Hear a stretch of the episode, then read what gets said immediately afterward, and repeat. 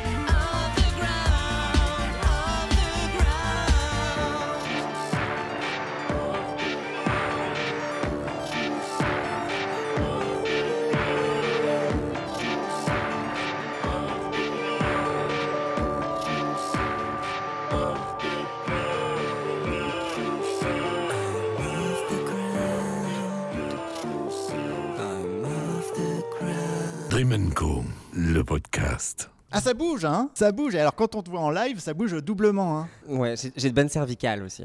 Alors, ça, c'est extrait de l'EP qui est sorti euh, cette année, C'est ça, le 30 avril. qui s'appelle Autodisco. Qui est cet autodisco? Parce que juste, juste pour préciser un truc, Ouais. souvent, on peut écouter les chansons euh, dans l'ordre qu'on veut, Mhm. sauf que là, là, tu l'as créé euh, presque chronologiquement dans le temps. Exactement. Ouais, ouais, ouais. Mais c'est c'est vraiment ce que j'aime, euh, ce que j'aime faire justement, et c'est ce que je voulais euh, vraiment appuyer sur cette EP, c'est de, de créer une sorte de chronologie dans une journée type, tu vois. La journée type dans la vie d'Autodisco. Parce que je sais que personnellement, quand j'écoute de la musique, j'aime suivre une sorte de chronologie. Peut-être que ça vient aussi de la danse, peut-être aussi que ça vient de mes inspirations, mais j'aime quand les choses peuvent raconter une histoire, avoir une sorte de fil rouge. Et euh, je trouve que c'est de manière plus intéressante, ouais. Et, et c'est quoi la vie d'autodisco? Ouais, j'ai lu, tu me dis Uh-huh. si je me trompe, ça se passe à New York. C'est ça, il y a beaucoup d'influences allé, euh, new-yorkaises. Il ouais. est allé faire ses études euh, d'art. Il est allé se balader à, à New York, ouais, et euh, il a euh, vraiment évolu- évolué dans cette culture interlope, dans cet un- univers underground que tu- je sais que tu connais aussi très bien. Et, euh, et justement, il s'est cherché euh, danseur, musicien, musicien, danseur, artiste. Et, euh, et justement, c'est la rencontre avec la musique, avec ces inspirations-là, avec ces tonalités-là, justement, de mélanger à la fois une touche de glam, rock et, euh, et de musique électronique sont encore une fois d'hybride, hein, ça, ça doit être des choses qui me suivent. Et tout en ajoutant ce, côté rétro, vestimentairement, euh, c'était euh, assez, euh, tu vois, encore une fois, mélanger les genres, mélanger les codes, c'est une chose qui, à laquelle je tiens per- vraiment personnellement. Ready to Dance? Euh, Pas n'importe quoi hein, comme chanson, on l'écoute, on en parle juste après. Allez, c'est parti.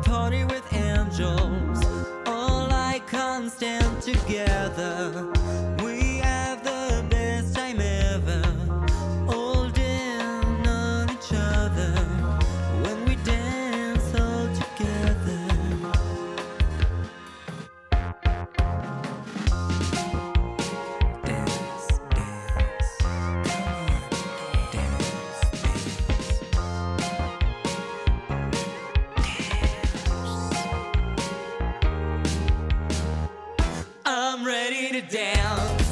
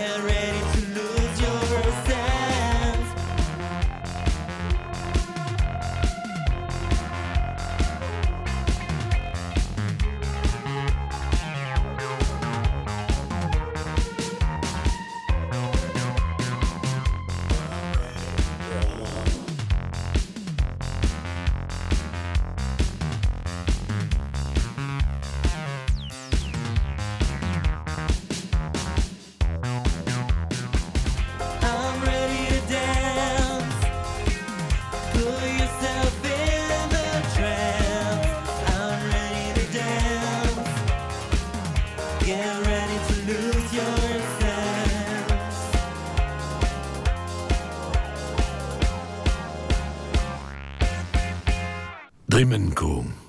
Ready to Dance, c'est un peu le single de, de ton EP.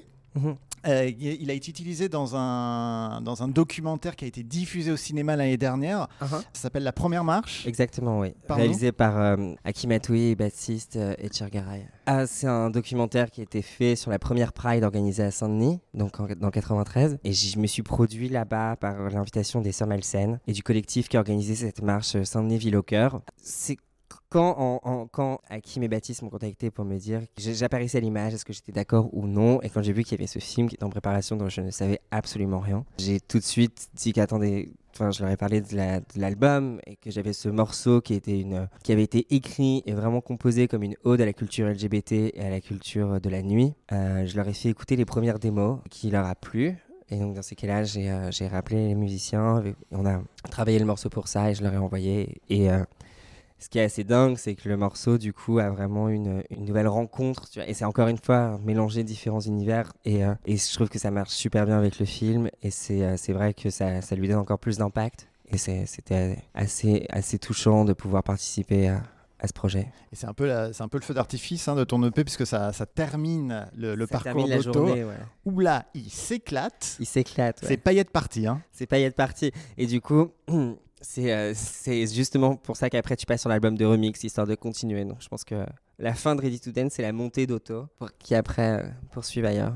Pour finir, je t'ai demandé euh, un petit coup de cœur. Exactement. Alors, t'as pensé à quoi? Du coup, j'ai pris un, un poème de Leonard Cohen. Super. Donc c'est un extrait de euh, son poème Mieux. Mieux que moi, c'est toi. Plus gentil que moi, c'est toi.